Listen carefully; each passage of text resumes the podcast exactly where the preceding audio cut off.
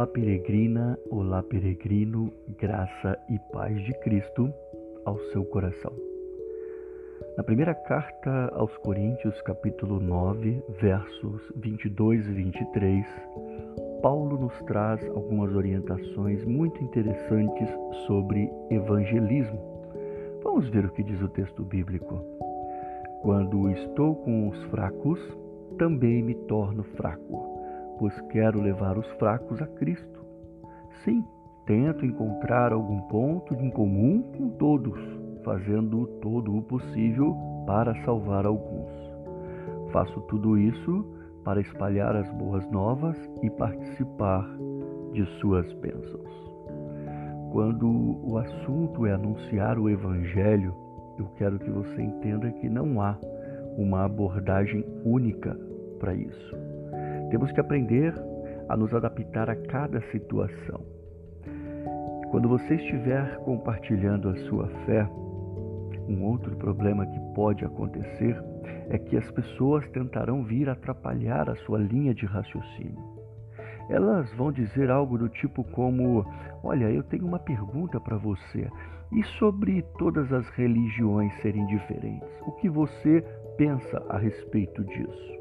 Ou então, a qual religião você pertence e por que você segue essa religião?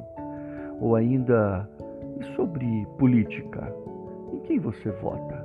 Ou qual é a sua opinião sobre este assunto?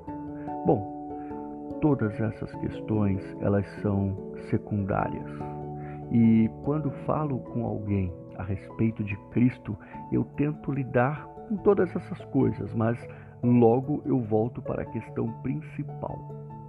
Isso é o que Jesus fez, por exemplo, com a mulher em Samaria, quando ela tentou mudar de assunto. Ele concentrou-se no que realmente importava. E é isso que nós precisamos fazer. Quando você vai pescar, por exemplo, você usa diferentes tipos de isca para diferentes tipos de peixe. E quando se trata de evangelismo, você pode enfatizar uma coisa mais do que outra com algumas pessoas. Inicialmente, ao se aproximar de uma pessoa e estabelecer ali com ela um contato, você pode variar a sua abordagem. No entanto, você finalmente vai chegar à mensagem principal. Atos 2 e Atos 17 nos revela como Pedro e Paulo tratavam isso de forma bastante diferente em seus ministérios. Pedro, por exemplo, adotava uma forma muito diferente de apresentar o evangelho para os judeus do que a forma que Paulo adotava com os não-judeus. Haviam dois encontros e duas abordagens completamente diferentes, mas Pedro e Paulo passavam a mesma mensagem essencial.